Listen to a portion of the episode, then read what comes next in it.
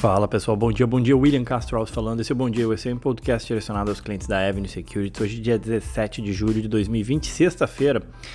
Chegamos na sexta-feira, vamos lá falar um pouco sobre o que, que movimenta os mercados. Bom, as bolsas americanas ontem fecharam em baixa, puxadas aí pelas empresas de tecnologia. O Dow Jones 0,5%, o S&P 0,34% e o Nasdaq 0,73%. É, já já comento sobre o desempenho setorial, mas ontem a gente também teve o dado de pedido de auxílio-desemprego, que veio acima do esperado, aumentando as preocupações com o impacto econômico causado pelo corona. Foram 1,3 milhões de novos pedidos de auxílio-desemprego. O mercado esperava 1,25, então, ou seja, veio levemente acima do esperado e, obviamente, ajudou aí no humor mais negativo para o mercado. Por outro lado, as vendas do varejo surpreenderam na ponta positiva aumentando mais do que o esperado em junho, uma alta de 7,5% nas vendas no varejo em junho, contra o esperado de 5%. É, mas ajudou também, enfim, o que a gente teve de dado positivo foi o dado de vendas do varejo pela ponta negativa, pedidos de auxílio-desemprego e também é, números que mostraram um salto nos casos do coronavírus aí na Califórnia e outros estados também, e que levaram mais e mais estados também a fechar algumas das atividades. E aí, obviamente, só aumenta o temor de mais danos aos negócios, é, diminuindo aí o ritmo do rally em Wall Street. É, falando sobre o corona, né, mais governadores decretaram a obrigatoriedade do uso de máscaras faciais em público se alinhando à posição de que o uso obrigatório ele é necessário para combater a pandem pandemia e não apenas uma questão de escolha pessoal. Né? Citando alguns exemplos aqui, o governador do Colorado, democrata, anunciou ontem a necessidade do uso mesmo em espaços internos como lojas e empresas. O republicano do Arkansas eh, emitiu um decreto similar, enquanto o governador de Ohio, também republicano, ampliou o seu decreto anterior. Todos os três eles já haviam resistido a, em editar esses decretos estaduais, mas agora disseram que não tiveram escolha frente ao agravamento da, da crise nesses estados. Na quinta-feira, os Estados Unidos registrou mais 77 mil novos casos, um novo recorde, chegando a 3,6 milhões de casos até o momento e a Flórida reportou um aumento recorde aí de mortes de 156. O recorde anterior era de 133 no dia 9 de julho. Então tudo isso, de novo, o corona assombrando o fantasma do corona, que na verdade está mais vivo do que nunca, né? Não é só fantasma. Ajudou a pesar o mercado. Setores, né? Falando de forma setorial, destaque positivo para o setor de utilities, né? quando o mercado fica mais avesso a risco, acaba buscando nessas empresas um porto seguro. O XLU Ainda, obviamente, que né, em termos de renda variável não existe porto seguro, sempre é importante lembrar. XLU ETF que representa o setor de utility subindo 1,27. Destaque para NextEra Energy subindo 3,6%, a Dominion Energy subindo 2% e a Southern subindo 1,4%. É, o setor que foi bem foi Home Construction, as construtoras, né? Com o ETF, o ITB, que representa o setor subindo 1,87%. Tá? Destaque para DR Horton, o código dela é DHI, subindo 4%, mais de 4%, e a Lennar Corporation, que tem o código LEN, perdão, é, subindo 2%. Na ponta oposta, do, o setor de tecnologia, conforme eu falei, foi o que pesou, foi o que puxou uh, os índices para baixo. Microsoft caiu 2%, Apple caiu 1,2%, Cisco caiu 1,3% e a Oracle 1,4%, por exemplo. Os REITs também performaram mal ontem, com o VNQ, que é o ETF que representa o setor, caindo 1,2%. É, destaque aí para os REITs é, ligados à tecnologia, como exemplo o DLR, o Digital uh, Real Trust, caindo 2,6%, em linha também com o desempenho do setor de tecnologia na Bolsa Americana ontem, tá? É, o dólar, a moeda americana recuou 1,16 frente ao real, fechando aí nesses 5,32, né? Eu tenho comentado aqui todos os dias, sobe e desce, na verdade é, não tem mostrado uma grande definição, o dólar se, meio que se estabilizou aí nesse patamar de, de 5,30, então sobe e desce e está sempre nesse 5,30, é uma tendência dos últimos dias. Para hoje, bolsas na Ásia, maioria em alta, exceção para o Nikkei no Japão, que cai 0,32 e, assim, e na Singapura cai 0,2. Na Europa, tons mistos, aí com França e Espanha com leves quedas, alta na Alemanha e na Inglaterra e estabilidade na Itália. É, hoje as lideranças europeias vão se reunir em Bruxelas para tentar chegar a um acordo né, sobre o fundo aí de 750 bilhões de recuperação para a região. Já foi anunciado, mas até agora eles não conseguiram chegar num acordo. Em relação ao petróleo, o petróleo uh, teve um bom desempenho no mercado, no mercado asiático, uh, mas segue se mantendo ali na, nesse, na região do, dos 40 dólares o barril sem uh, maiores oscilações. O que mais? Bom, e os futuros americanos apontam para leves altas, destaque para a recuperação do Nasdaq, que no futuro sobe 1%, S&P Dow Jones com uma alta aí na, na casa de 0,3%, é, dia começando aí com um humor um pouco mais positivo. Vamos ver se mantém. É, e para ajudar ou não, né, a gente tem na agenda os dados de housing nos Estados Unidos, né, os dados de setor de imobiliário, com dados de licenças para as novas construções, saindo agora às 9h30 da manhã dos Estados Unidos, além da confiança do consumidor medido pela Universidade de Michigan às 11 horas. Mas, obviamente, o que tem puxado e o que tem determinado um pouco mais do humor do mercado são os balanços, né? Ontem a gente teve o resultado do Bank of America, eu comentei, deu tempo de eu conseguir comentar ainda na, durante o podcast de ontem. É, vou comentar agora os resultados que, que, saíram ontem do Morgan Stanley, Johnson Johnson e Netflix. Começando pelo Morgan Stanley, Morgan Stanley divulgou resultados que ultrapassaram aí com folga as estimativas dos analistas. E as ações tiveram uma alta aí de 2,5% ontem. Né? O banco gerou um lucro aí de 3,2 bilhões de dólares foi 1,96 dólares por ação. É, ficou bem acima das estimativas dos analistas, que era de 1,12 centavos por ação, né? entregou 1,96. A receita do banco subiu aproximadamente 30%, um recorde aí de 13,4 bilhões de dólares, um aumento também que superou as expectativas em 3 bilhões de dólares aí. Então, ou seja, realmente passou com folga aí sobre as estimativas dos analistas o resultado do Morgan Stanley. Mais uma vez, como foi de praxe nos bancos aí nesse trimestre, a mesa de trading bonds registrou um, que registrou um aumento de receita de 170% para 3 bilhões de dólares. Foi o que foi o destaque, né?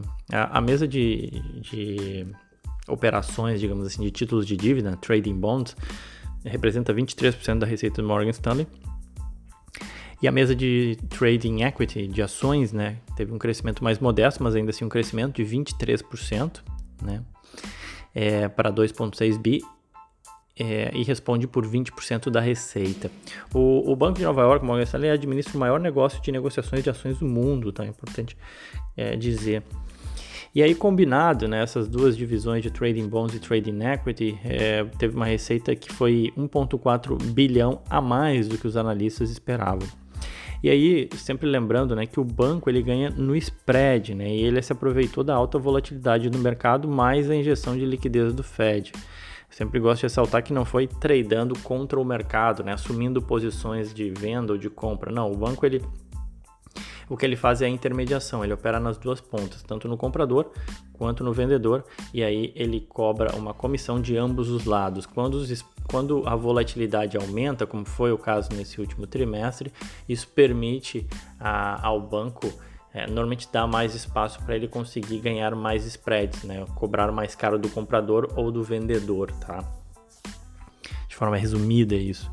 A receita do banco de investimento também aumentou 39%, né? O, o braço de banco de investimento do Morgan Stanley para 2 bilhões de dólares, que foi impulsionado aí pelo boom nas emissões de dívida, né? Muitas empresas aproveitando taxas de juros baixas ou tendo que captar recursos por uma situação de estrangulamento financeiro, elas correram para captar dinheiro no mercado e os bancos de investimento é, acabam ganhando altas comissões nessas emissões.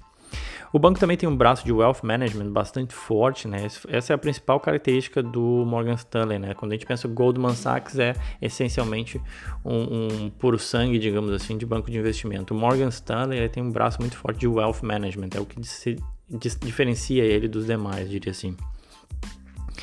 É, esse braço de Wealth também gerou um aumento de receita 6% para 4,68 bilhões de dólares, representa 35% das receitas do Morgan Stanley, impulsionado por um aumento nas taxas e nos, uh, nos FIIs né, de administração do banco.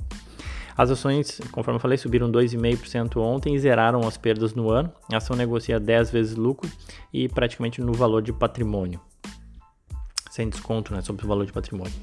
Outra que divulgou foi a Johnson Johnson, JNJ é o código dela. Eu comentei também nas minhas redes sociais, no Twitter e Instagram. Para quem quiser acompanhar, arroba Will Castro Alves. Eu tento sempre comentar mais real time por lá.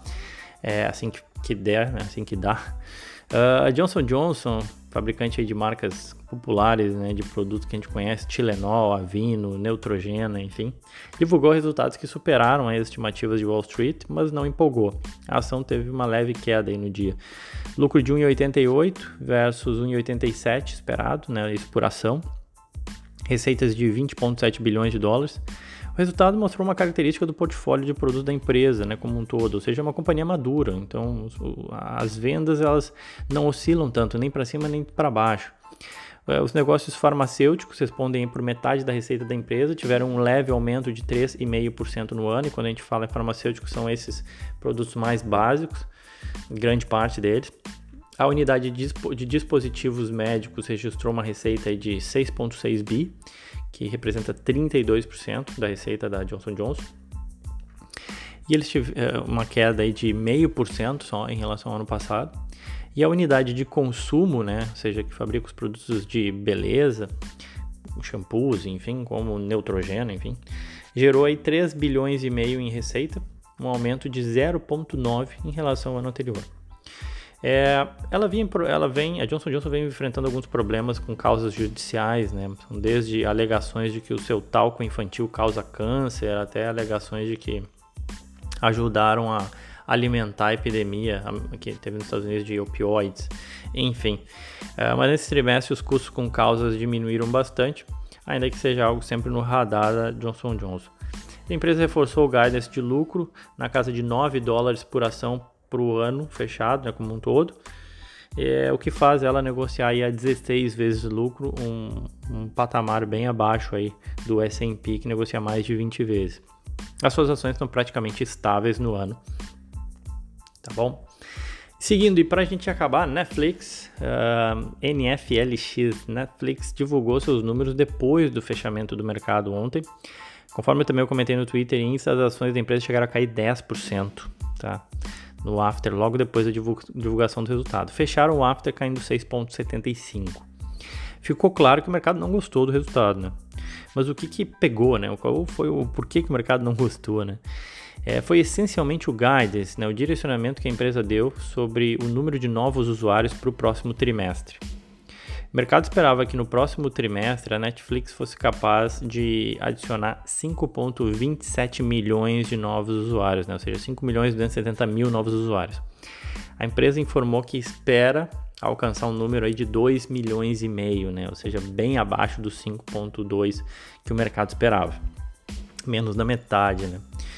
É, com isso, obviamente que as estimativas de receitas também foram ajustadas para baixo os executivos disseram na carta aos acionistas que o crescimento está diminuindo à medida que os consumidores passaram né, pelo choque inicial das restrições sociais, ou seja, basicamente à medida que o lockdown foi, foi sendo diminuído. É, então, assim, o, o net né, entre novos subscribers e cancelamentos acabou em junho já, já deu uma direção nesse sentido, e aí, obviamente, que eles resolveram jogar o guidance para baixo. É, no entanto, o guidance de lucro da empresa de 2 dólares e 9 centavos por ação é, para o próximo trimestre ficou acima do esperado pelo mercado, mas o mercado não deu muita bola para isso. Junto com isso, eles anunciaram medidas de mudança na governança da empresa. O atual chefe de conteúdo, o Ted Sarandos, é, passa a ser o co-CEO da empresa. Na verdade, é uma passagem de bastão. Né? O atual CEO já está há 10 anos no cargo e começa a, a sair e ir para o conselho. A Netflix disse que não espera que seu conteúdo em 2020 seja significativamente impactado pelas paralisações de produção criadas aí pela pandemia. O que eles esperam sim é um atraso, com a maior parte dos grandes títulos ficando mais para o fim do ano. É, que mais? Falando nos, dos resultados em si, a Netflix mostrou sim um forte crescimento, adição de 10 milhões de subscribers, né? O mercado esperava 8,26, então realmente surpreendeu positivamente no trimestre passado, né? Nesse trimestre que ela acabou de demonstrar os resultados. com receitas batendo as estimativas e o lucro ficou abaixo por conta de um resultado não recorrente referente a uma questão tributária na Califórnia. É, um ponto positivo dos números é que pelo segundo trimestre consecutivo também o Netflix conseguiu gerar um fluxo de caixa livre. Nesse trimestre foram gerados 899 milhões, ante uma queima aí de 594 no trimestre anterior, lá do ano passado. Né? O Netflix vinha queimando muito caixa. Esse, nesse trimestre conseguiu gerar um fluxo de, caixa livre. Uma explicação para isso é o ritmo mais lento na geração de conteúdo, então isso deve ser alterado já nesse próximo semestre. No ano, eles devem fechar o fluxo de caixa levemente positivo ou zerado. Até ontem, as suas ações subiam 60%, com a empresa avaliada em 231 bilhões de dólares, negociando uma relação de preço-lucro de 106 vezes. Tá bom? Bom, pessoal, já falei demais, era isso. Fico por aqui. Hoje a gente tem o resultado da Honeywell, HON, o código dela, BlackRock, BLK, BLK e a State Street, STT. Ao longo disso, eu vou comentando. Uh, desejo a todos aí um ótimo dia, bom final de semana, aquele abraço.